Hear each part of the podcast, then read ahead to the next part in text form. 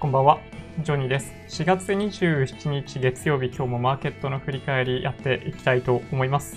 今日は日銀の金融政策決定会合が行われました。まあ、その内容について、あのー、お話ししたいなと思ってます。まあ、僕、ちょっとね、よようわからんのですよ。金融政策決定会合、まあ、いつも、まあ、毎月毎月のように、2ヶ月に1回ぐらいか、開催されてるわけですけど、まあ、内容がね、まあ、ようわからんというのがあったので、まあ、今日、ちょうどいい機会だなと思って、あのー、公開されている情報とか、ニュースの記事とかをいろいろ読みながら、えー、こんな内容なのかなというのをね、あのー、お話ししていきたいと思ってます。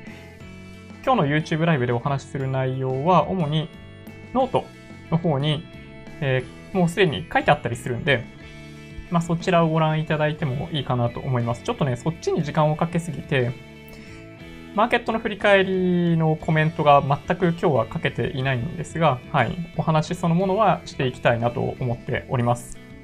じゃあ早速始めたいと思うんですが、その前にこれだけこのチャンネルではいつもマーケットの振り返りや主要ニュースの解説、投資の tips などをお届けしています。もしよろしければチャンネル登録をお願いします。えっ、ー、とですね、最近、毎日毎日、マイクを実は変えてるんですけど、今日再び、見、見えないぐらい目立たないですね。あの、ピンマイク使ってるんですけど、あの、カメラにインプットするんじゃなくて、このカメラね、このカメラにインプットするんではなくて、あの、A10 ミニっていう、その、HDMI とかのスイッチャーに直接インプットしてます。え OBS でノイズリダクションとかかけてるんで、まあ、き、昨日よりかは音質いいんじゃないかな、どうかなという感じです。もし、き取りにくいとかあれば、コメントいただけると嬉しいなと思ってます。最近照明のこだわり捨てました。ちょっとね、ここだとね、難しいんですよ。この場所だとね。はい。あの、また今度照明やりたいと思ってます。本当はね、色つけたいんですよね。だけどこれ、後ろがすぐ壁なんで、そう、何もできなくってね、実はね。うん。まあ、そんな都合もあったりします。はい。今はね、カメラの上に、あの、ライトを1個つけてるだけですね。はい。ちょっとね、あのー、ライティングがハード。本当はディフューザーとか使ってもうちょっと柔らかい明かりにしたいんだけど、ディフューザーがないんで、もうほぼ LED の光そのままみたいな感じで浴びてるんですよ。で、そうなってるもんだから、結構その、光り方がハードなんだろうな。影ができやすい光になっちゃっているんで、まあ、ちょっとね、課題なんですけどね。うん。ちょっとそういうガジェットの話し始めると終わらないんですが、はい、今日もね、はい、進めていきたいなと思ってます。今日ノートにはこんな感じで書きました。4月27日月曜日。日銀の金融政策決定会合の結果についてお勉強です。はい。ちょっと、一緒にお勉強をしましょう。うん。と言ってみんなを道連れにするっていうね。はい。まあ、ここにも書いてあるんですけど、日銀の金融政策決定会合行われました。ちょっとね、苦手な分野だったんで、これを機会に、えー、理解できたらな、できたらいいなとまとめてみました。間違ってたらごめんねっていう ところですね。はい。なので、まあちょっとね、あのーお手柔らかにコメントいただけると嬉しいなと思ってます。ノートには、あの、キーノートのプレゼンのイメージが全部ね、書いてありますね。ちょっとそれについてなので、まあ、先にお話ししていこうかなと思ってます。はい。これね、日銀金融政策決定会合、なんかちょいちょいやってるけど、一体何なのかようわからんですよね。はい。まあ、もともとは、まあ、古典的なまあ、金融政策、金利を上げたり下げたりっていうことをやるというのが主なミッション。で、物価の安定なんですよ、日銀の場合。その、いわゆるミッションとして掲げているもの。まあ、企業とかもいろいろミッションってあると思うんだけど、日銀に課せられているミッションは物価の安定ですね。で、まあ、それがいわゆる古典的な方法だとしてずっとやられてたんだけど、まあ、ゼロ金利とかが投入されて、導入されて以降、まあ、伝統的なもの以外にも、あの、日銀としては金融政策として取り入れないといけなくなったというのが僕の理解です。はい。喉仏、あ、本当に？で、まず最初に、えっと、これですね。マイナス0.1%の短期金利とか、その、いわゆるまあ、トピックス型の ETF、日経平均型 ETF、リート、J リートの買い入れというものは継続される。ここに変化は特になかったですね。はい。これ1ヶ月ぐらい前に行われていた日銀の、えっと、前倒しで実施されたんだよね。金融政策決定会合が確か。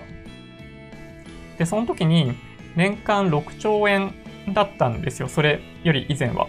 で、先月3月に開催された時に、えっと、その ETF の買い入れ額っていうものを12兆円に倍増するっていうことによって、1日あたりに購入される最大の金額が1000億円ぐらいだったのが、まあ、マックスで購入されるときは1日に2000億円になったっていうのが大きな出来事でしたよね。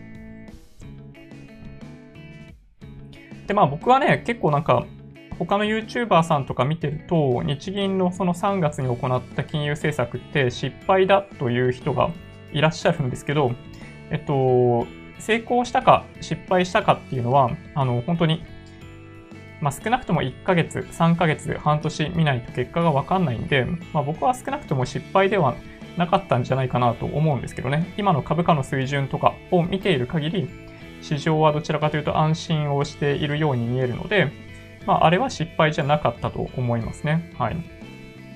まあ、簡単に説明すると、なんだろうな、0.1%の短期金利、0%の長期金利の誘導目標維持ということですね。まあこれ、まあ、いわゆる一番下に書いてあるんですけど、えっと、長短金利操作なんちゃら政策っていう、そのイールドカーブコントロールですね。イールドカーブコントロールってその横軸に短期金利から長期金利10年ものとかざーっと並べていったときに、まあ、そのイールドカーブが、なんだろう、正の形になってる。あの、いつかに逆イールドっていうキーワードがすごい巷で賑わっていた頃があったじゃないですか。まあ、あれ日本の話じゃなくって、米国債の話なんですけど、その純、純座屋みたいになってる状態じゃなくて、その逆になってる状態ですよね。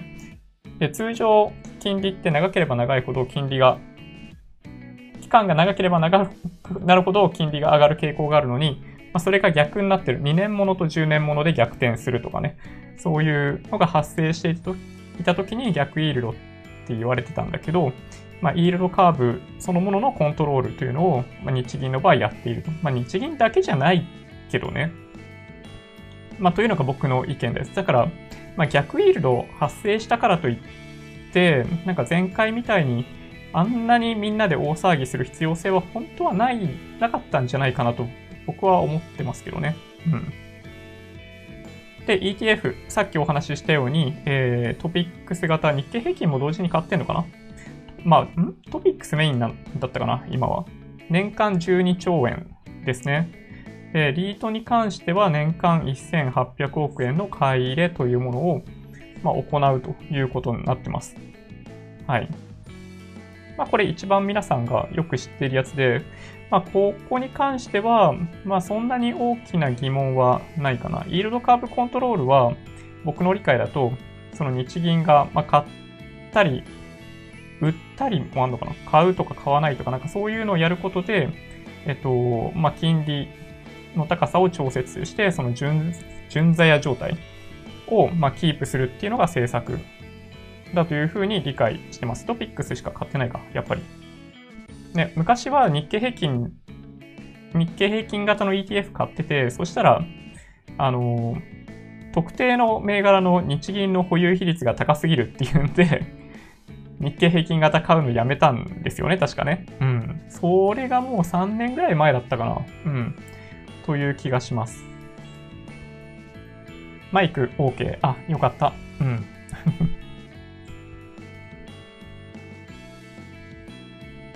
ね、ちょっとね、あの、マイクの話になっちゃいますけど、あの、ガンマイクね、やっぱね、拾いすぎですね。音拾いすぎなんだということはよくわかりました。うん。ピンマイクとかコンデンサーマイクの方が、その、音を取る範囲が狭いので、まあ、半、ね、昨日のやつ、ポッドキャストで自分のやつちょっと聞いてみたら、やっぱね、反響してるし、うん、あんまり良くないですね。外で撮影するときはガンマイクの方が、ね、簡単で楽なんだけど、で、音質も別に悪くないんでいいんだけどね。はい。なので、1回でやめてしまいました。ガンマイク。逆イールドはアノマリー。アノマリーだったんだ、あれは。で、今日発表されたもの、いくつかありますね。はい。1個目が国債の買い入れ無制限にする。まあ、無制限にするというか、年間80兆円ってなってたのを、ま、撤廃したっていうことですね。で、まあ、結果から言うと、これあんま関係ないですね。もともと国債の買い入れ量って年間15兆円ぐらいらしいんですよ。で、年間80兆円っていう枠持ってても、あの、買いたくても買えない。あの、なんだろうな。銀行側がそれに応じる量が年間で15兆円ぐらいしかないらしくて、まあ、これ撤廃してもだからね、これに関しては今日びっくりともマーケットは多分ね、反応しなかったと思う。で、まあ、これ違うかな？えっと、そうですね。えっと、ポイントは政府の大規模な経済対策に伴う新規発行国債対応ということで、なんか主にあの3年以下のものをま買い入れるということらしいですね。なんかその辺の国債発行を大量に行うので、それに合わせて日銀の買い入れ量もあの増やしてあげるっていうことみたいですね。で、残存期間に応じて買い入れ枠設定というのがされていて、でね、それもね、すごい、まあね、すげえ細かく書いてくれてる記事があるんですよ。あの、ここでは紹介しないですけど、えっ、ー、とですね、ブルームバーグの、まあ、この辺の記事ですね。はい、国際会議で1から3年など3ゾーンで金額レンジ変更という中に、えっと、どれぐらいの期間のものでどれぐらいの金額購入するっていうのがものすごい丁寧に書いてあるんで、まあ、細かく知りたいという方はそっち見ていただいてるといいんじゃないかなという気がしますね。はい。で、まあ、これを行うことで、まあ、よりそのイールドカーブのフラット化ということに、まあ、つながるんじゃないかみたいな話みたいですね。はい。これちょっとね、もしかしたら間違ってるかも。今日、えっとね、何かっていうと、新型コロナ対策支援オペでの、えー、貸し出しに関して、当座預金へプラス0.1%不利っていいのかな、これね。というのが、あの、あるらしいですね。まあだから、まあ、金融機関にとっては、この国債の買い入れではそうなんないのかな。これだから、どっちかというと、えっと、次以降の話かもしれないね。ちょっと、これは、ここでのコメントとしては間違ってるかも。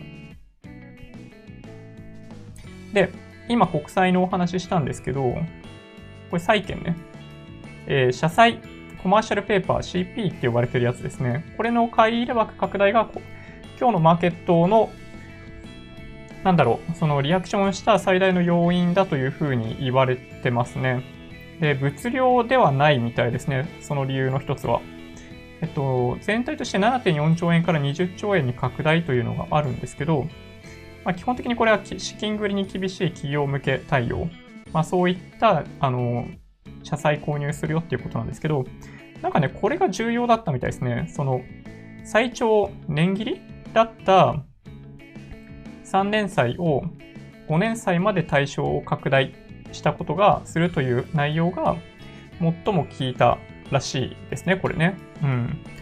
なんかその5年ぐらいまで含めると、その中期的、中期的な債券までカバーできるということで、その、まあ、買い入れ対象が拡大に広がるっていうことが、なんかあるらしいですよ。なんか僕もね、ちょっと社債のことね、ようわからんのですよ。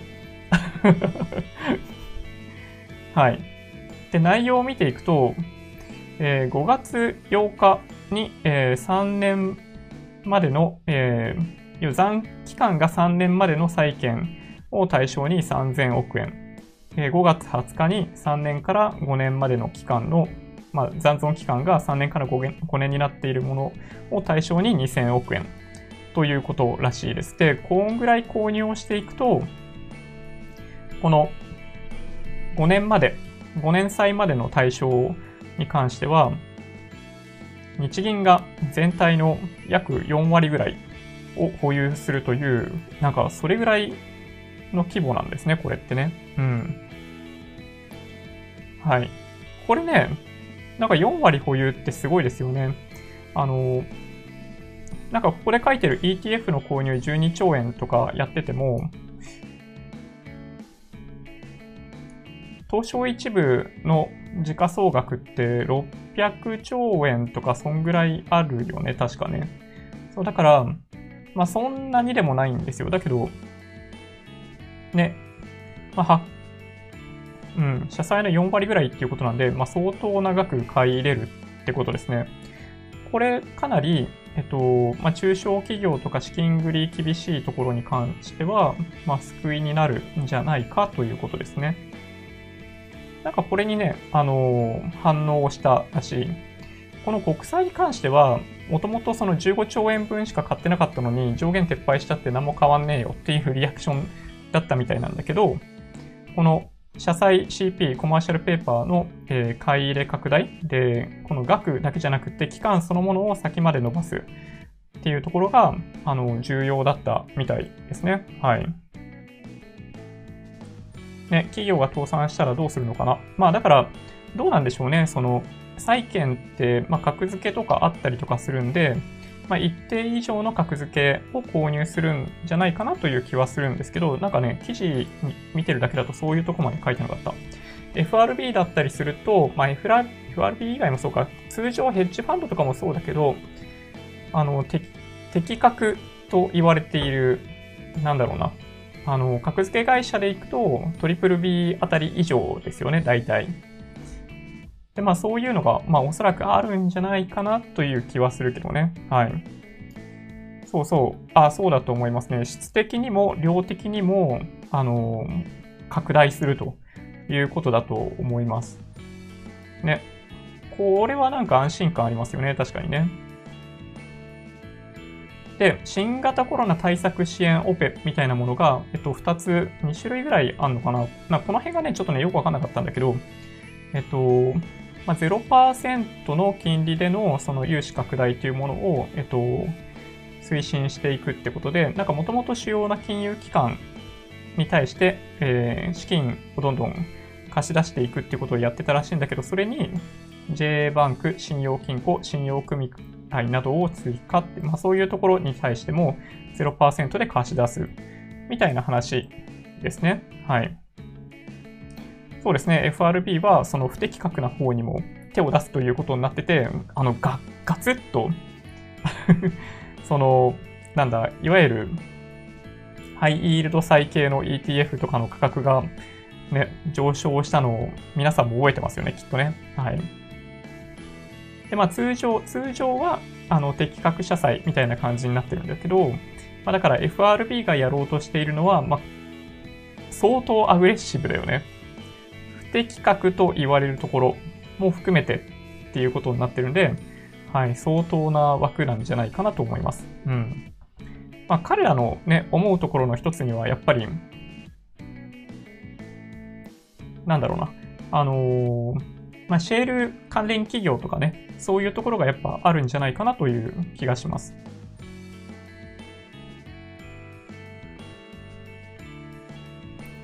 なんか OBS の挙動が怪しいな。で、この0%の金利で融資じゃんじゃんやりますよ。中小企業、小規模事業者向け融資対策ということなんだけど、でこの新型コロナ対策支援オペによって貸し出した分に関しては、えっと、その分、当座預金へのプラス0.1%不利してあげるっていうことになってるんで、一応その金融機関が、えー、例えばその無利子無担保でお金すごい貸すよっていう話があるじゃないですか。それを、まあ、やってくれると、あのー、まあ、その分、金融機関は、えっと、プラス0.1%の金利っていうものを上乗せでもらえるってことですね。はい。まあ、だから、まあ、なんだろうな、無利子無担保とかで中小企業に、あの、緊急での融資、なんか奥の単位で借りる、借りれるところも出てきてるっていう話あったと思うんですけど、まあ、それをやればやるほど、あの、金融機関としては0.1%分は、あの、まあ、安全に資金を増やすことができるということなのかなと思ってます。あ、なんたらかんたらさん。日銀さんは、えー、A 角までしか買わないと思いますよ。おなるほど。そうなんですね。そうするとソフトバンクは買わないってことですね。はい。ソフトバンクって確かトリプル B か、なんかダブル B かなんか、なんかその辺でしたよね。ソフトバンクの格付けなんかめちゃめちゃ低かった気がするんですけど、CP なら A-2 くらいまで。ああ、そうなんですね。へえ。なんか、ジェンが積み上げてる気分。あのー、なんだっけマネーショートを見ました？あの、ライアン・ゴズリングが、あのー、金融機関、モルガン・スタンレーか？の中で、まあ、ジェンガを崩しながら、その、サブプライムローンの説明をしている。サブプライムローンとか、まあ、CDO とかの説明をしているのがね、ジェンガを使ってやってましたよね、そういえばね。うん。はい。この間落ちちゃってた。この間落ちちゃったの俺かな？俺かな？どれかな？で、なんかね、もう一つ、えっと、担保要件の緩和みたいなのがあって、なんか金融機関が保有する住宅ローンなど家計債務を含む民間債務全般も日銀が担保として受け入れますよっていうことみたいですね。はい。まあ、なので、まあ、これも、基本的にはこの新型コロナ対策支援オペの一環だと思われるんで、えっと、貸し出せば貸し出すほどプラス0.1%もらえるのかななのかな？ちょっとね、ようわからんけど。という感じの内容で書かれてましたね。マネーショートジェーンが見ました。見た。ね、あの、ララランドのライアン・ゴズリングもかっこいいけど、まあ僕はね、マネーショートのちょっとクレイジーなライアン・ゴズリング好きですね。はい。あー、ソフトバンクの格付け。なるほど、なるほど。そうか、そうか。そうか。なるほどね。落ちちゃってた。まあソフトバンクはね、そう、財務っていう観点で見ると、なかなか高い格付けを与えにくいのかなっていう気はしますよね。うん。当座預金0.1%の不利ってちょっと違うイメージですけど、合ってます？うん、ちょっとね、その辺がね、僕よくわかってないんですよね。だからその金融機関が、えっと、中小企業に資金を貸し出すと、その分、えー、同じ額について当座預金の中で0.1%分もらえんじゃないの？日銀から。違うかな？違う。なんかだとしたら金融機関にとっては、なんか貸し出した分だけ、この新型コロナ対策支援オペで、あの中小企業とかに貸し出した分、例えば合計で1000億円とか貸し出すと、その0.1%を1億円っていうのが、まあ、日銀からもらえるみたいな感じなのかな、感覚的にはね。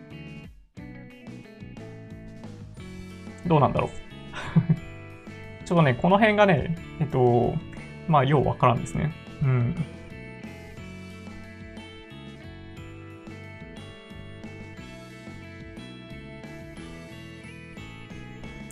でですね、で、今回決まんなかったものなんだけど、また別のものを、まあ、次回考えるみたいな話もついてるみたいで、まあ、0%の金利でのその資金貸し出しの追加なのかな？緊急経済対策無利子無担保融資。緊急経済対策で実質無利子無担保融資を実施した金融機関0%の金利で資金貸し出しをさらに実施するみたいな感じの内容を、えっと、次回の金融政策決定会合で、まあ、考えるんだそうですということですね。はい。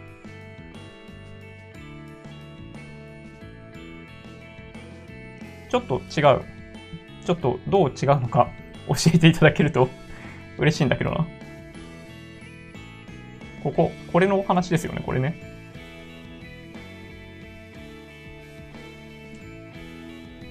そうそう、これね。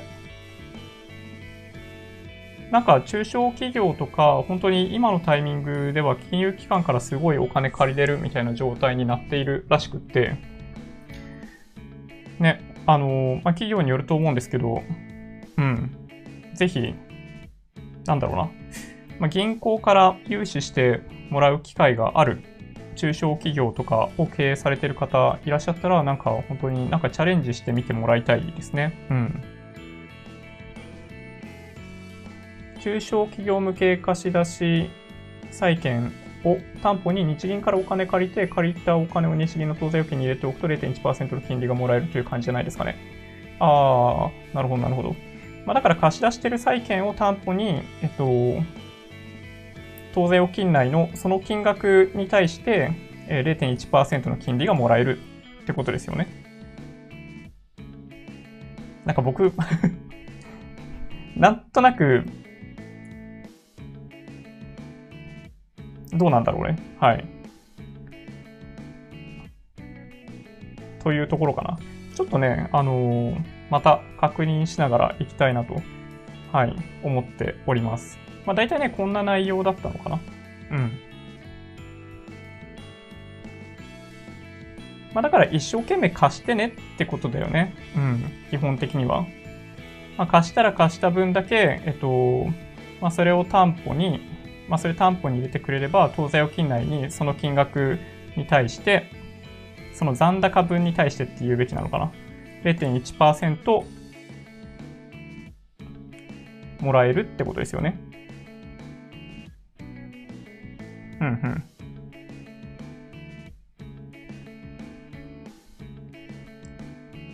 そうか。なんか僕の説明があんまりいけてないのかな。今回の経済支援対策で中小企業向けにお金を貸し出す。で、その債券を、えっと、担保に日銀からお金を借りて、そのお金を借りてって言ってる先が、その当座預金ってことですよね。で、そこが0.1%増えていくよってことですよね。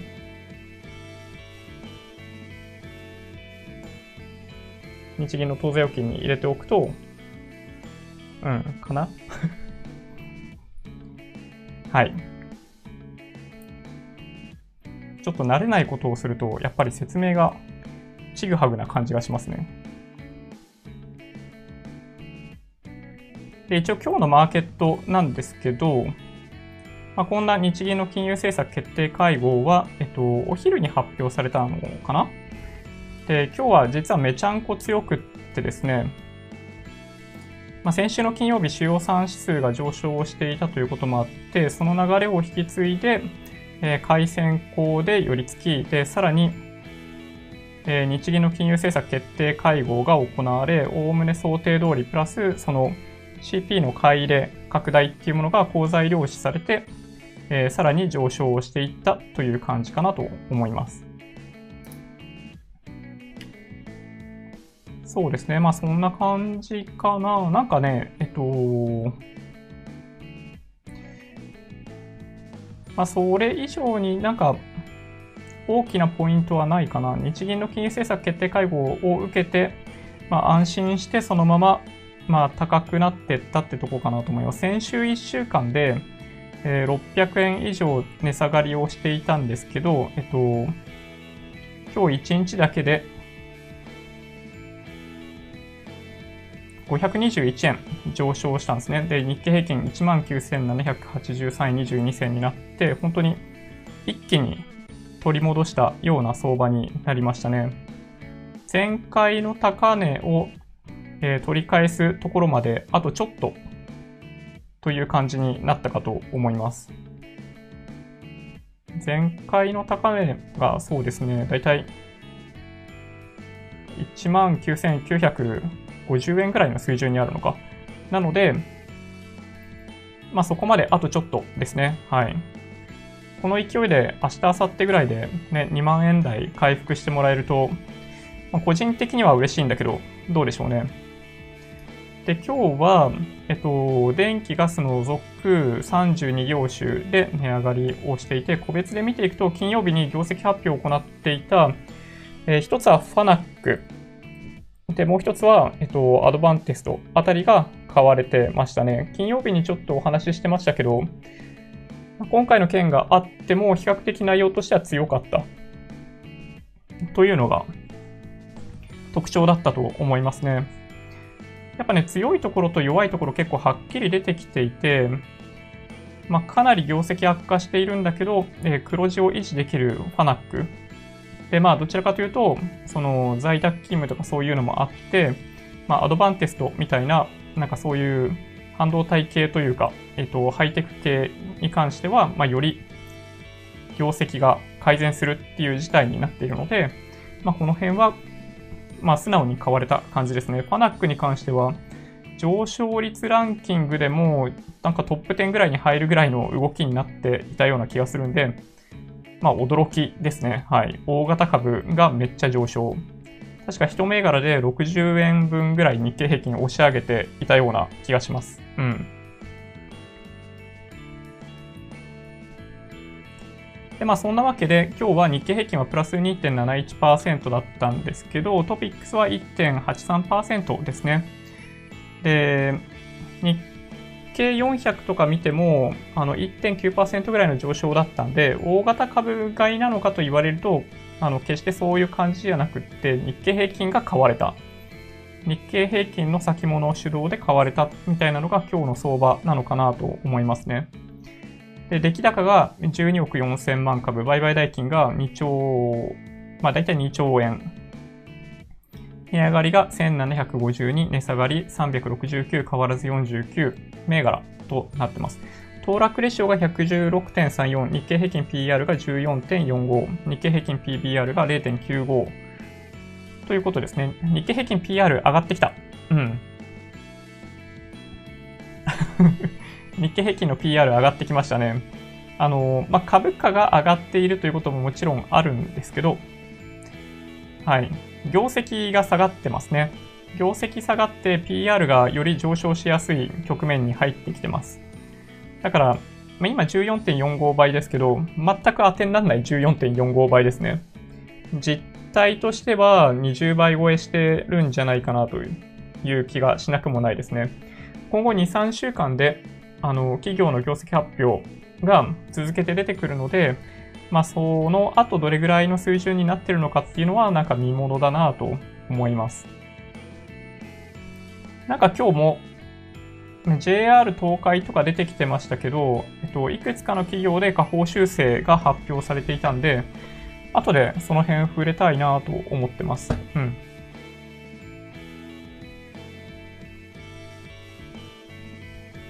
そうですね。で、ビックス指数が、はい、割ってきましたよ。ついに35.51。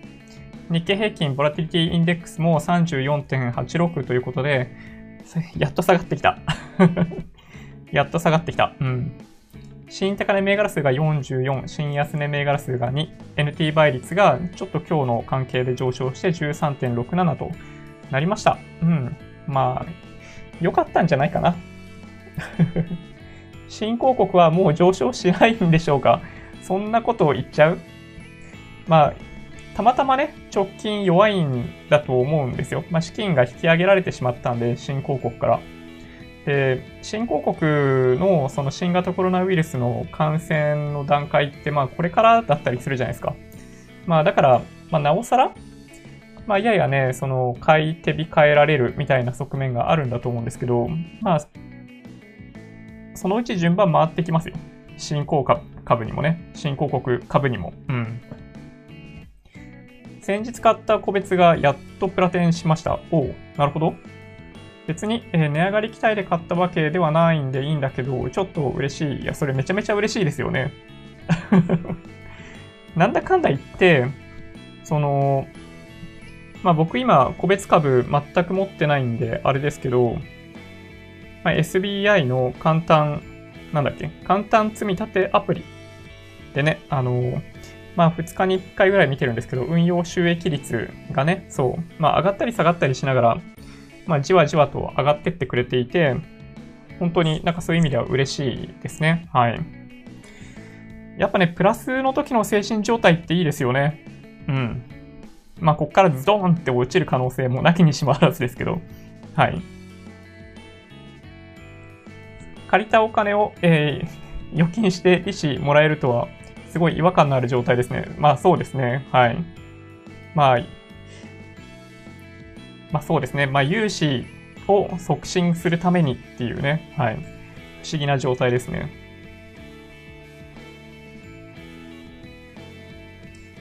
そうですね。なので、今日お話ししたのは、えっと、マーケットの概要と、日銀の今日発表された金融政策決定会合の結果についてざっとお話しさせていただきました。で、今日のマーケットを受けて、やや円高かな？に動いてますよね。今ちょうど107円1銭から3銭で取引されてますね。まあ、どちらかというと緩和方向の日銀の金融政策決定会合の結果を受けたんですけど、えっと、まあ、イベント通貨みたいな感じで、どちらかというと、はい、材料で尽くし感があって、円買いなのかな ま、この辺の説明はなんかもはや難しいですけどね。うん。まあ、どっちに行くかなんてわかんないですよ。為替はね、ほんとね、難しいと思います。そういう意味でいくと。で、日銀は同時に、えー、GDP についてもコメントをしていて、今年度の GDP 大幅マイナスを予想ということですね。はい。まあ、そうですね、去年の10、12月に関してもマイナス、1、3月マイナス、4、6月マイナスみたいな感じかなこの感じでいくとね。はい。えー、今年度実質 GDP マイナス3%からマイナス5%の範囲に落ち込むという見通しですね。まあ、4、6月である程度、あのー、まあ、区切って、まあ、その後は改善するという見込みだと思います。この数字はね。連立換算で、例えば4、6月の GDP とか見ると、多分すごい数字になると思うんですけど、まあ、年間通じてで見ると、マイナス3%からマイナス5%の範囲に持ち込むというふうに日銀は見ているそうですね。はい。そうですね。で、来年度2021年のことについてももうすでに触れていて、まあ、今年の反動もあって、えー、輸出、国内需要増加、GDP はプラス2.8%からプラス3.9%の範囲に回復。まあ、なので、まあ、株式市場とかはどちらかというと、こういうところまで多少織り込むみたいな感じかなと思いますね。2022年度に関しては、プラス0.8%からプラス1.6%だって。低いな。低いなと思った。2022年度に関しては、ねえ、0.8から1.6%だってさ、低い、低いですよね、これね。すごいなんかちょっと、今のタイミングから、あの、日本の成長性の低さっていうものをちょっとね、感じてしまいますよね、これね。うん。いや、本当にね、残念。で、物価についての見通しも出てきていて、マイナス0.3%からマイナス0.7%。ですね。で、2021年度は0%からプラス0.7%。2022年度はプラス0.4%からプラス1%。はい。まあ、ずっと日銀が掲げている、えー、物価の目標ですね。インフレターゲット、年間2%、年率2%にはもうとてもじゃないけど、まあ、いつ到達できるかわからんと。まあ、だけどそれを捨てるわけではないということみたいですね。はい。うん、ちょっとね、厳しいね。2%は今の社会のままでは厳しいんじゃないかなと思います。やっぱりなんか、どの地域に投資するかって考えたときに、なんか積極的に投資しにくいよね。やっぱこういう数字見ちゃうとね。うん。で、内閣府、内閣府、政府が発表する、えっと、景気動向指数ってあると思うんですけど、まあ、あれと同じような感じで、3ヶ月に一度財務省が発表する、えー、経済情勢報告というものがあるようなんですけど、まあ、これも完全後出し 報告で、えー、全地域の景気判断を一斉に下方修正ということになってますね。はい。特に関東甲信越から、えっと、えー、近畿、兵庫とかの辺までにかけて、まあ、あと北海道ですね。極めて厳しい状況という表現になってます。はい。まあ、ちょっとね、意味わかんないというか、スーパー後出しで、今更そんなの出されても 何のこっちゃみたいなのが財務省から出てますね。はい。で、僕たちがどっちかっていうと気になるのは、10万円のお話ですかね。はい。なんとですね、北海道の、読み方合ってるかな？東川町。北海道の東川町かな？なんか読み方が北海道だけに間違ってそうな。あ、そんなことない。合ってる。10万円給付なんですけど、まあ、早ければ来月中旬ぐらいみたいな話をしてましたけど、なんと、えー、先払いをするそうです。はい。北海道東川町。いや、すごいですね。先払いですよ。うん。いやー、びっくり。まあでもね、本当になんか理にかなってるなと思いました。ね。なんだろう、市区町村にもしお金がね、払うお金があるんだったら、まあ早く払っちゃえってことだよね。いやーすごい。こ早ければ今月30日だって。30日ってだって、あれ？ん？今週の木曜日だよね。めちゃめちゃ早いですよ。いやーすごい。まあでもね、そう、しっかりしてんなと思いました。うん。なんかすでに問い合わせ来ているし、あの、家計が危ういところもやっぱあったりとかするんで、可能な限り早い段階で支払いをしたい、給付をしたいというふうに考えて、えー、準備をしているそうですね。はい。で、他にもね、北海道で来月1日から振り込み開始とか、早いところは早いですね。兵庫、伊丹市に関しては、2日から申請書類順次発送とかね。で、東京23区、未定です。はい。ほとんど未定なのかなそうですね。どちらかというと人口の多い都市部では作業量が多く、開始には一定の時間がかかる見通しらしいです。はい。ちょっとね、残念ですね。そうですね。区によって違うみたいなんですけど、品川区に関してはオンラインの受付が、えー、来月1日にも始まることを想定して準備を進めたい。たいですけどね、進めたい。うん。らしいです。いよいよですね。はい。うちもね、マスク届いてないっすよ。いやー、ちょっと本当にいつになったらマスク届くんだろう。ね先払いすごいなと思いました。うん。英断だよね。いや、素晴らしい。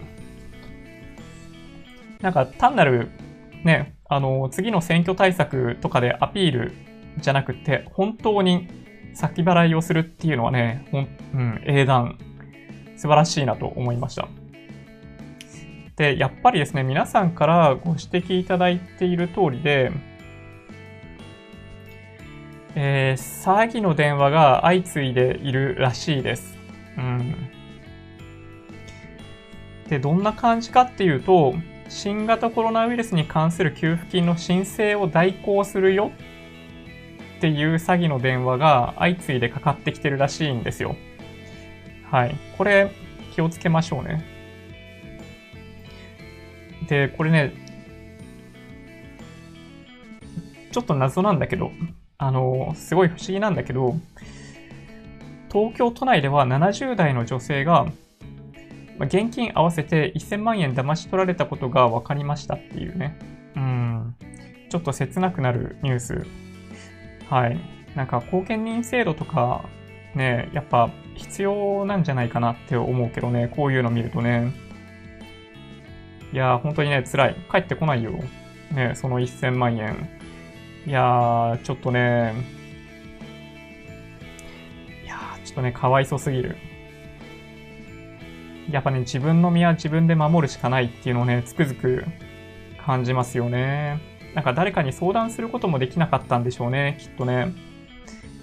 70代で1000万騙し取られるってちょっと、ねえ、辛すぎる。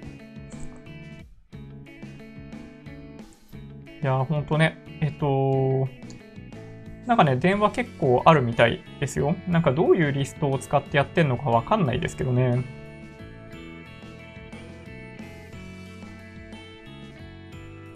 ちなみにね、えっと、今お話しした以外の例でいくと、今お話しした例ってもう一回言いますけど、新型コロナウイルスに関する給付金の申請を代行しますよ、みたいな感じで、電話かかってきたそうですと。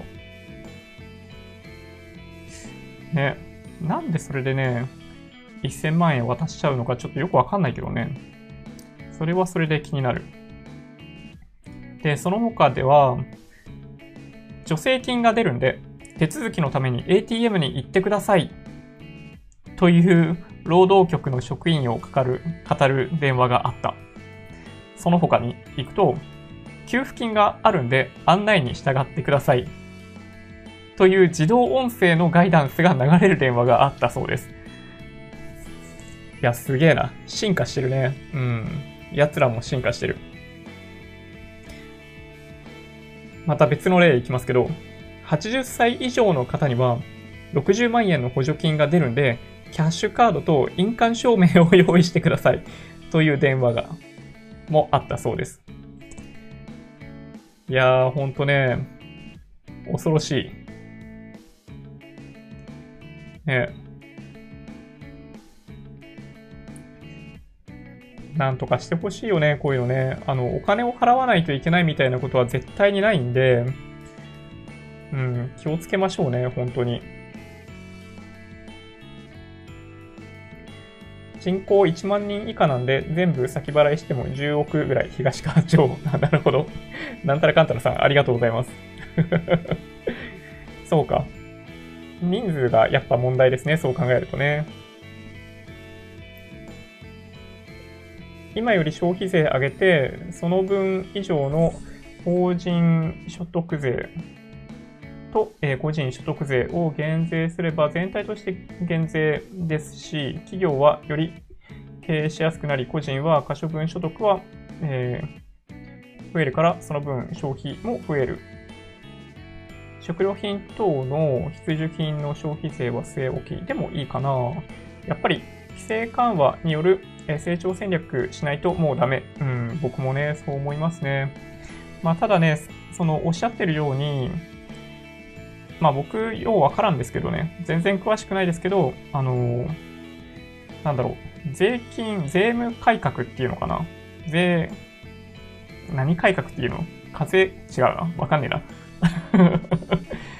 ね、税金に関しては、ちょっとね、わかりにくすぎる。で、非効率だと思いますね、僕も。なんか今のやり方って、まあ、所得税にしても法人税にしても、なんか対策とか結構いろんなことできちゃうじゃないですか。だから、なんかね、フェアじゃないと思うんだよね。で、まあそういう意味でいくと、消費税ってまあ悪くないと思っていて、うん、僕はね。そうだから、まあ、他のを下げて、あの、消費税取るようにするとかっていうのは僕も賛成ですね。うん。そうか、やっぱり、アベノマスク届いてる人全然いらっしゃらないのかな？マイナンバーカード持ってるけどカードリーダーないから意味ないかな。あー、マイナーポータルってアプリさえ使えればいいと思うんですけどね、Android でも、もしかしたらフェリカチップ内蔵だったらいけるかもしれないですけど、本当今年いっぱい月10万配ってインフレにしてほしい。あ、確かに。そうっすよね。ここまで来たらね。あのー、ね。はい。あー、ジェームスさん詳しいですね。そうなんですよ。アベノマスク供給業者、そう、4社目ですね。はい。隠された4社目。そうそう、そうなんですよ。ああ、そうなんだ。怪しいっぽい。そういうことなんですね。えー、知らんかった。4社目のうち1つは普通に商社ですよね。そう、だから、うん、なんかどういう風に発注したのかよくわかんないですけど、ね、謎。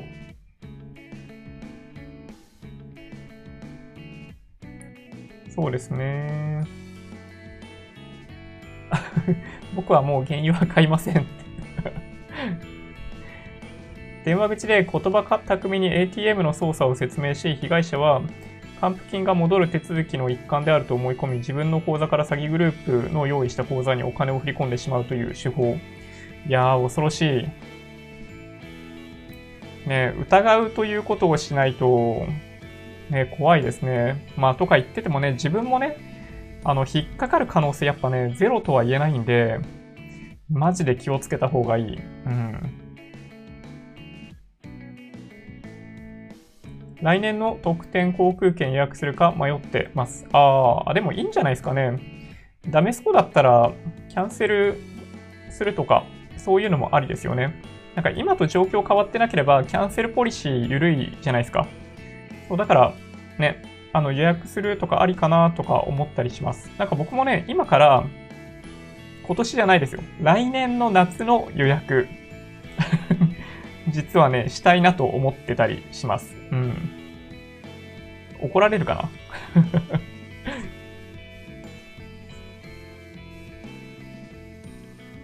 そうですね。あ、届きましたか？お、江戸川区昨日、アベノマスク届きました。へえ。ちょっと気になりますね。はい。そろそろ届くのかな僕、そしたら。昔自分の親にオレオレ詐欺の電話をしたことがあります。それリアル家族じゃないですか、それ。1億円要求し、逆に10億円を取りに来るよう言われました。これは詐欺だと思って私は行きませんでした。すぐに自分、息子からかかってきたって分かっちゃうっていうね。そうそう、カードリーダー3000円くらいします。うん。そうですね。カードリーダー、まあ、いろんなことに使えるといえば使えるんで、まあ僕は昔1個買ったことがあるんですよね。うん。はい。あー、猫の子さんお疲れ様です。はい。まだまだお仕事、はい。頑張ってください。はい。ちょっとね、本当にね、周りにもし、まあ周りにもしっていうか、まあ皆さんの、まあ親とかの世代ですよね。うん。そういう話をしてあげた方がいいのかなという気がしました。うん。で、もう一つ、もしかしたら見ていただいている方の中にいらっしゃるかもしれない、えー、まあ、法人、個人事業主ですね。はい。品川区1週間前届いた。早っ。そうなんだ。あれ？これ違うな。あ、URL 貼り忘れてるな。持続化給付金最速で来月8日に給付開始ということですね。はい。えっと、受付が、どっからだったかな？えっとね、受付を来月の1日ぐらいから開始。来月1日、まあ、今週金曜日か、そうすると。ということですね。確か、違ったかな？持続化給付金って、そのフリーランス含む個人事業主の場合、最大100万円。えー、売上が去年の同じ月より50%以上減少した事業者を対象ということになってます。中小企業の場合は最大200万円ですね。で、これは融資ではなくって給付なので、受け取れる方は全力で受け取りに行ったらいいと思います。はい。これね、はい。対象になるといいですね。えっ、ー、と、1ヶ月だけでもいいんで、去年と比べべた時の売り上げが半分になっているっていうのがね。なので、あの、意図的にそういうのを作っても僕はいいんじゃないかなと思います。はい。正直言って。あの、売り上げ立てる時期ってコントロールできるところはコントロールできるじゃないですか。正直言って。ね。あの、あんま意図的にやってたら もしかしたら、その後のなんだろうな、国税の方から指摘入っちゃうかもしれないけど、どうなんだろうね。まあでも、ちゃんとした理由がつくようであれば、多少その売上なんか、なんだろうな、実現主義じゃないですか、基本的になんかその会計とかの考え方って。だから、まあ、それそのものをあの動かせるようなケースだったら、ある程度、そういうこともできんじゃないかなという気がします。はい。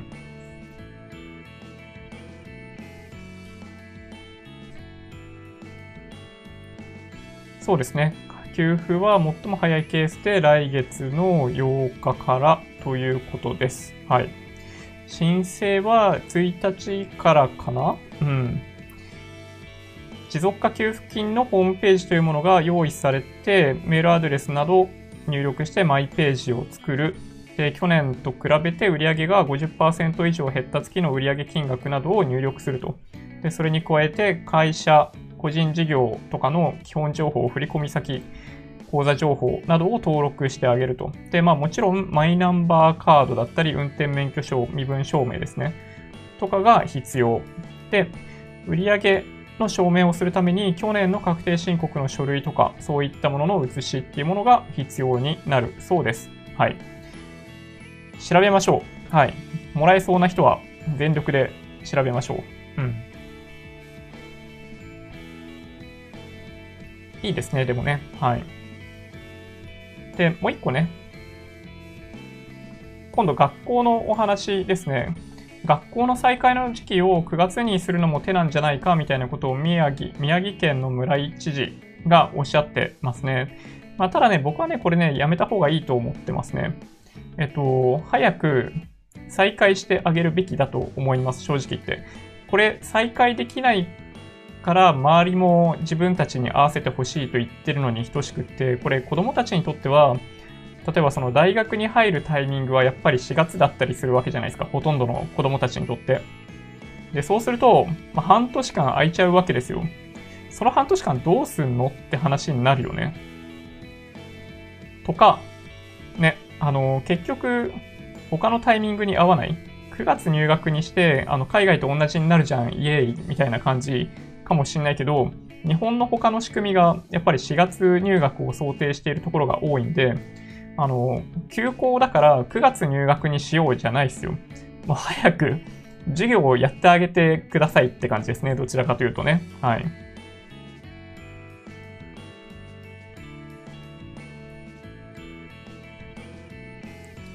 で、あとは、そうですね、続々と業績が悪化しているという情報が出てきていて、え、外食チェーンに関しては、えー、マイナス17%みたいですね。3月の売上がマイナス17%。これでもね、あの、思ったほど悪くなかったなって思いました。うん。で、まあね、あの、業種をさらに細かく見ていくと相当違いはあるみたいですね。あの、テイクアウトとか宅配メインの、例えばそのファーストフードとかの減少幅はかなり少ないと。で先日お話ししたように、ケンタッキーフライドチキンとか一部に関してはむしろ増えてるって話あるからね。うん。業績良くなってるみたいなところもあるみたいなんで、まあ全部が全部落ち込んでいるわけではないんだけど、えっと、居酒屋とかそういうとこになってくると、マイナス40%とかそんな感じみたいですね。この辺はなんとなく、まあ、僕らが想定している通りだと思います。はい。鳴らしてみると、マイナス17%ということですね。いやー、やっぱりね、明暗くっきりですね。はい。飲み屋さんはやばい。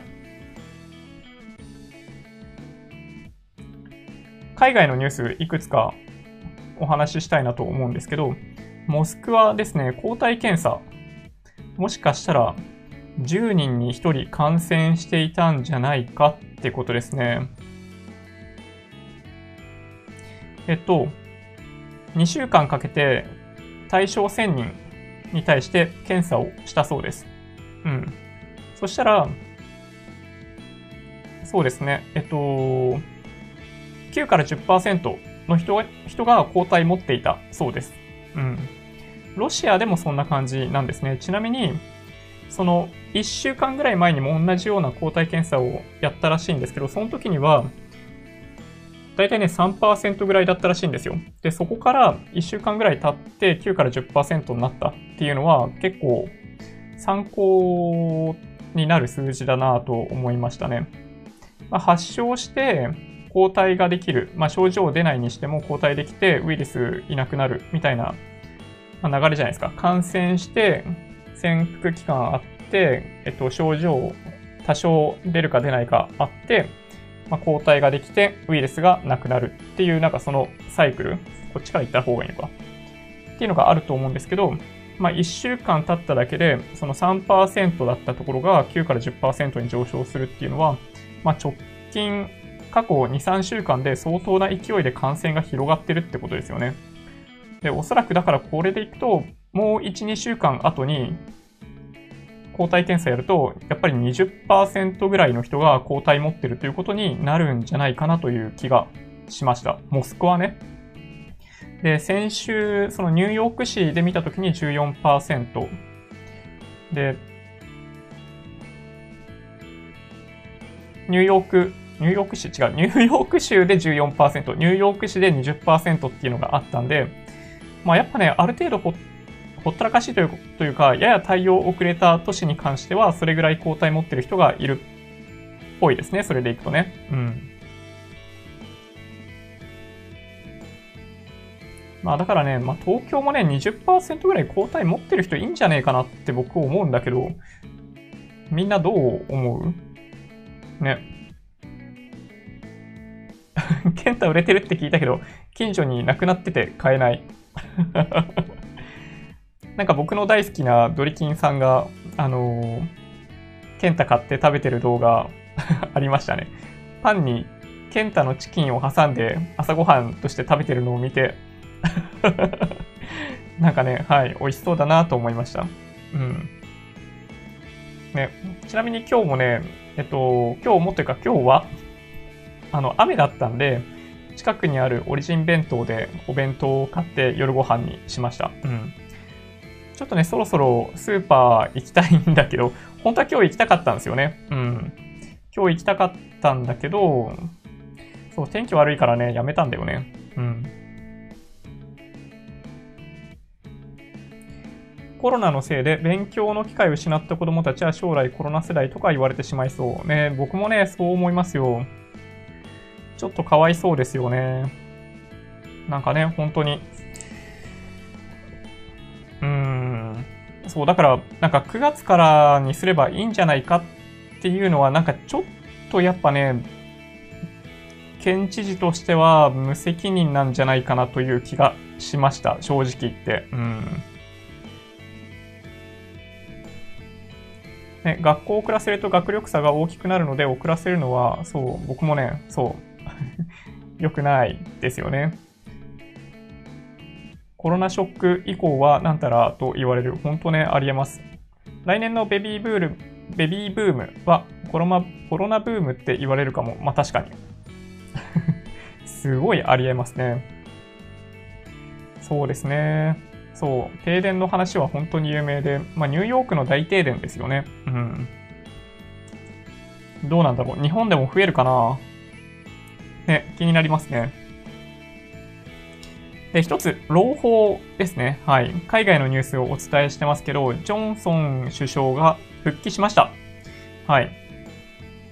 バッチリですね。見た感じ、普通。はい。今日27日の写真なので、はい、生きてますね。間違いなく。あの、どこかの方は本当に生きてるのかどうかまだわかんないみたいな感じになってますけど、ジョンソンさんは、はい、公務復帰。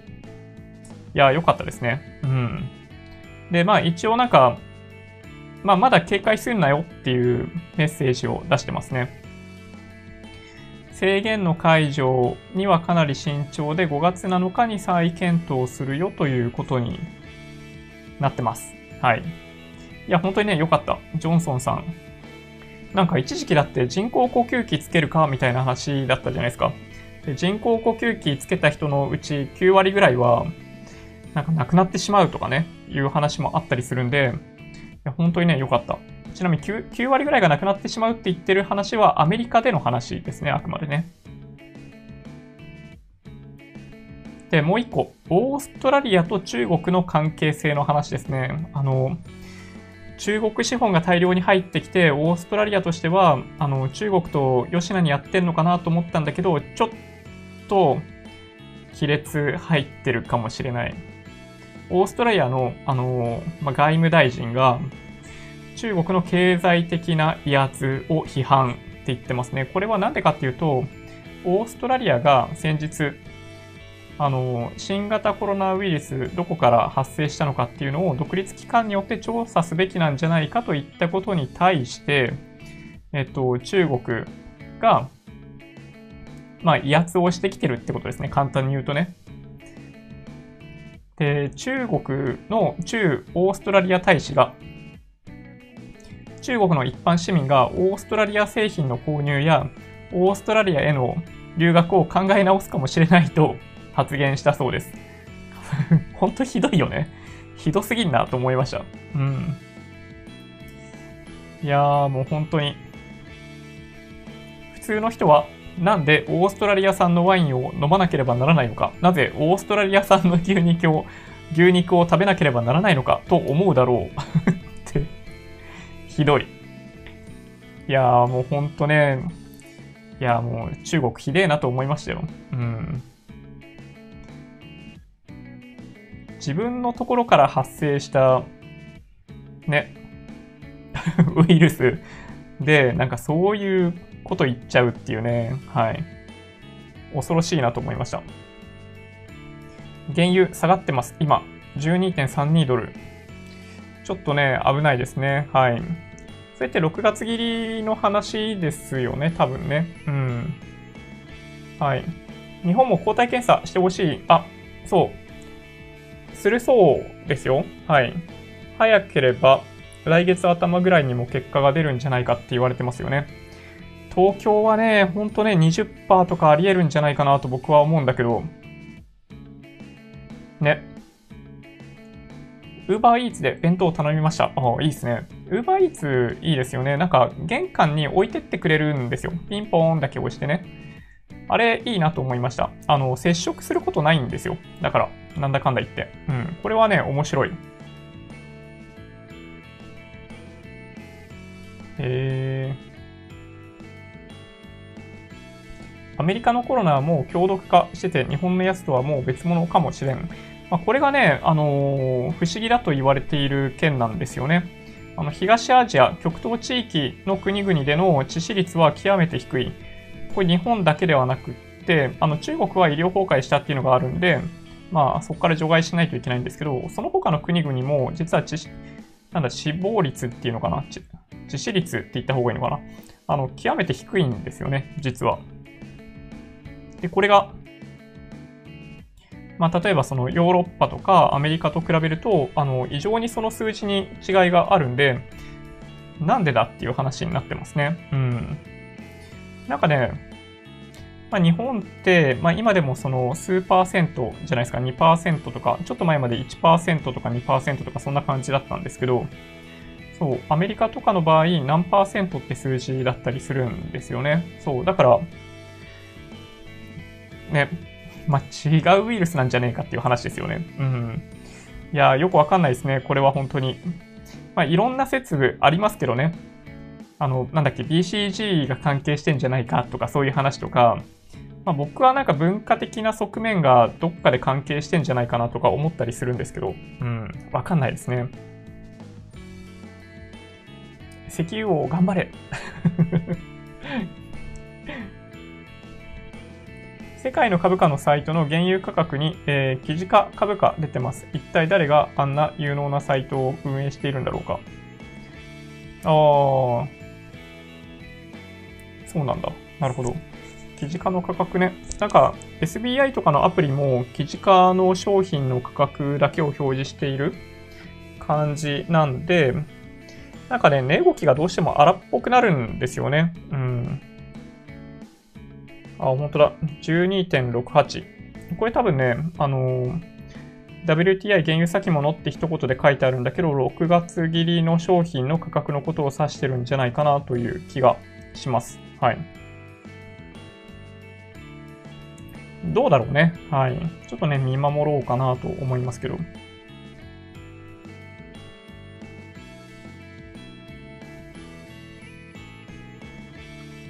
はい。ちょっとね、個別企業のお話してみますかね。あー、土屋さん、それ言っちゃいます？そうなんですよ。ビットコイン上がってるんですよね。ビットコインは、まあ、半減期が関係しているかもしれないと言われてるんですけど、まあね、過去ね、半減期の後上昇するみたいなことが起きているんで、ちょっとね、今回嫌だな、怖いなとちょっと僕は思ってますね、実は。うん。いつぐらいになるのかな？半減期そろそろですよね、確かね。うん。あ、そうか、致死率か。感染した人分の死亡した人は致死率ですね。なんかね、国の単位っていう観点で見た時の死亡率の方が重要だという話なんですよね、実はね。うん。強毒化してる。まあ多分ね、そんなことはないと思うんですけどね、何らかの理由があってなんですよ。で、意外とね、こういうの分かっていない？例えばその SARS にしても、その5月、6月、7月になったら急激にその感染力が下がって、感染者数が減ったっていうのは季節的なものなのか、人間の行動の変化なのか、その、まあ、クラスターを追跡するというものが本当に功を奏して、感染者を食い止めることができたのかって、まあいろんな観点あるんですけど、まあよくわかんないところがあるんですよね。うん。だからまあ今回も、まあ、極東地域、東アジアの致死率の低さっていうのは、まあ、ちょっとね、注目すべきポイントだと思います。これ日本だけではないですね。はい。アメリカに関しては、ちょっと致死、致死率高すぎるのが、うん、ちょっとね、よくわからない。うん。ね、ビットコイン高いんだよな、そう。82万円とかですね、今ね。うん。なんか今お金ジャブジャブにしてるじゃないですか。で、その中で、まあ前にちょっとお話ししたかもしれないですけど、まあ株にお金が流れてくるかどうかはちょっとよくわかんないんだけど、まあ何かのバブルになってもおかしくないなという話をしましたよね。うん。まあだから、まあビットコインに来るかと言われるとそんなことないと思うんだけど、ね、何がバブルになる、なるんかな？バブルがもしあるんだとしたら、なんかね、一回ぐらい乗っかってみたいなと思うんですよ。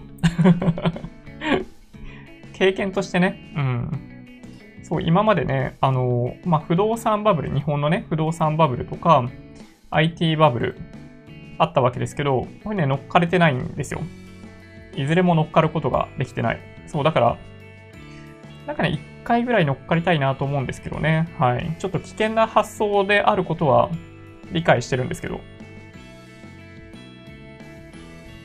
そうですね。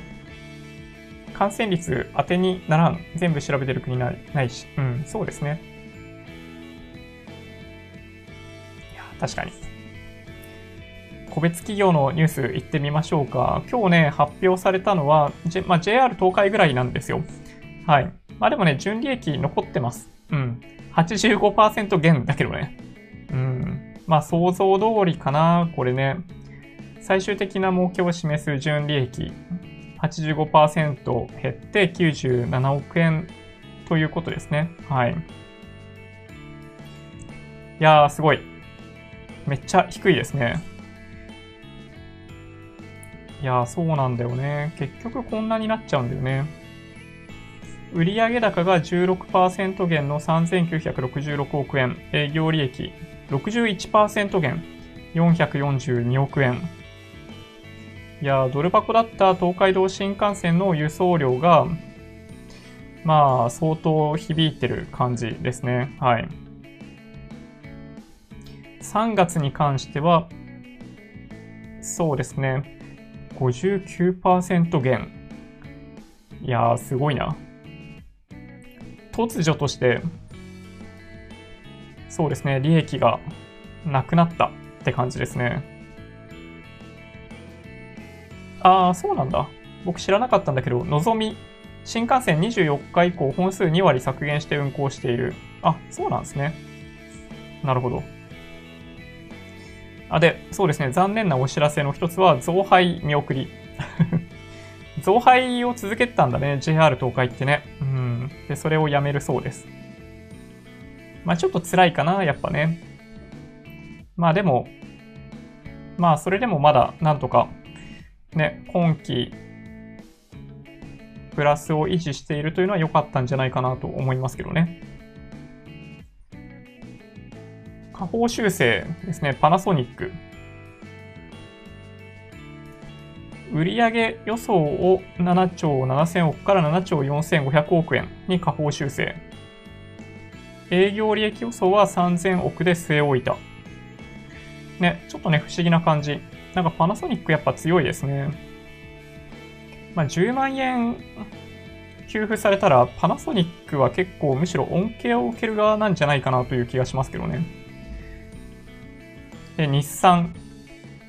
国内生産を計画費7割減。うん、ちょっとね、厳しい。自動車は本当に厳しいですね。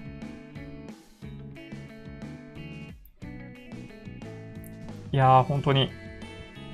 国内生産規模300万台を守り続けている。20年、2020年324万台計画してるが、えー、一時的に300万台下回る可能性がある。いやー、日産大丈夫かな？心配。京セラ、当期利益、えー、18.3%減ということですね。まあ、ただね、京セラは、まあ、やっぱそういう意味でいくと、まあ、結構強いっちゃ強いよね。そういう意味でいけばね。まあ、なんだかんだ言って、まあ、5G とかそういうのが、まあ、控えている。まあ、今ちょっとね、足元で低迷してるかもしれないけど、まあ、そういう部分があったりするんで、京セラの場合、まあ、比較的やっぱ強いかなと思いました。で、悪い方ですね、三越伊勢丹ホールディングス。えー、2020年3月期、110億円の赤字ですね。これね、やばい。うん。70億円の黒字から110億円の赤字に修正ですよね。で、これ、えっと、まあ、2月3月だけで、まあ、こういう状態になってるわけですよ。いや、これね、やばいね。どうなっちゃうんだろうね。決算発表の日程を5月7日から11日に延期。うん。いやー、これ厳しいかもしれない。三越伊勢丹ホールディングスね。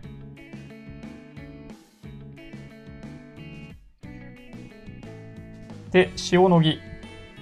新型コロナの予防ワクチン開発を正式決定とかね。はい。まあ、こういうのを、まあ、やや、まあ、コロナ相場気にしている人はチェックしてるかもしれないですね。あとは、アディダス。アディダスの数字も結構すごくって、えー、1、3月期97%減益。すごいことになってるね。もう、ほぼ売れてないってことだね、これね。うん。まあ、ほぼ売れてないってわけじゃないか。あの、売上高は19%減で、えっと、97%減益ですね。うん。いやー、厳しい。かなり厳しいですね。結構ね、いくつか個別企業の中でも本当に明暗分かれてるかなと思ってて、あの、金曜日に決算発表あったファナック、アドバンテストとかね、えっと、今日かなんかもう、これから、あれかな？東エレ東京エレクトロンとかもそろそろ出てくると思うんだよね。そういうところはね、多分悪くないと思うんですけど、やっぱね、自動車、百貨店、あとは、まあ、飲食の一部に関しては相当やっぱね、厳しいんじゃないかなという気がします。頑張れ日産。売っちゃえ日産って 自動車業界関連ですが、一時休業始まります。おお、なるほど。一足早いゴールデンウィークになりそうです。給与の80%は保証されますが、怖くなってきました。ああ、ちょっと怖いですね。どこまで続くかわかんないですもんね。なんか早く、やっぱりね、そう、抗体検査がキーだと思うんですよね。そういう意味では。うん。ちょっとね、今後の予定見てってみましょうか。まあ、今日27日、日銀の金融政策決定会合あって、さっきお話しした JR 東海の決算発表がありました。28日火曜日は、えー、月末恒例ですね、失業率、有効求人倍率が出てきます。はい。まあ、あんまり別に特段びっくりするような数字ではないんじゃないかな。で、アメリカがケースシラー住宅価格指数、消費者信頼感指数、リッチモンド連銀製造業指数。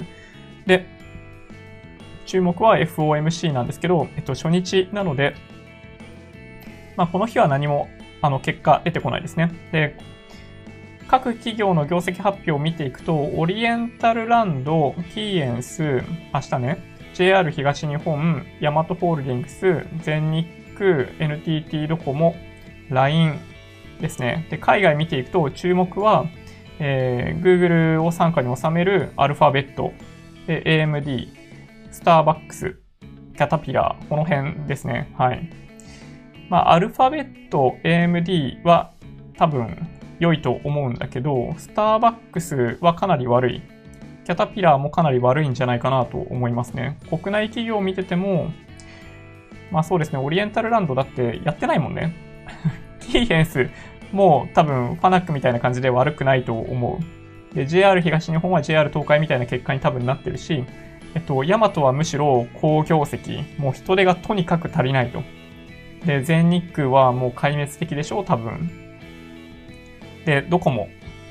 まあ、この辺は、ま比較的安定かなそういう意味でいくとね。で、まあ、LINE も、まあ、特に問題はないじゃないんだけど、まあ、どうかな。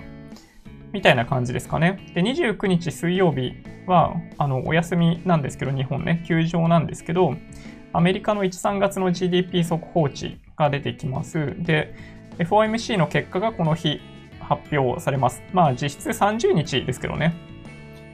で、決算発表いろいろあって、まあ、業績発表ですね。マイクロソフト、きっと良いよね。で、Facebook もきっと良い。です、テスラがちょっとどういう風になるのかよくわかんないですね。工場止まったりとかしてたので、まあ、やっぱ悪いんじゃないかなと思います。で、壊滅的であろうボーイングですね。で、あとはその 5G とかそういうのもある関係で、むしろ数字が良さそうなクアルコム。この辺が注目。業績発表多いですね。30日木曜日。えー、公共業、高工業生産でしょ？で、ヨーロッパの、えー、欧州の1、3月 GDP 速報値で ECB 理事会があります。はい。で、アメリカの、えー、個人消費支出で、1週間前の新規失業保険申請件数ですね、が発表されます。決算発表でいくと、Z ホールディングス。まあ、ここは、ここはいいかな。まあ、Yahoo とかね、はいいと思います。東京エレクトロンに関しても、まあ、きっと悪い数字ではないはず。JAL、日本航空は多分壊滅的な数字だと思ってて、まあ、メルカリは、まあ、悪くはないと思うんだけど、うん、まあちょっと、もともと最近なんか若干パッとしないっていうところがあるかな。で、海外に目を移すと、アップルですね。アップルは、あのー、悪くないと思いますね。悪くないし、その第2世代の iPhone SE の発表とかもあったんで、どちらかというと明るい見通しが出てくるんじゃないかなという気がします。で、Amazon は絶好調の可能性がありますね。絶好調。うん。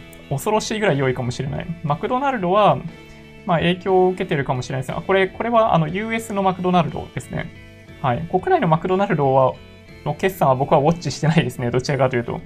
で、あとは海外のツイッターですね。はい。まあ悪くはないかな。で、金曜日。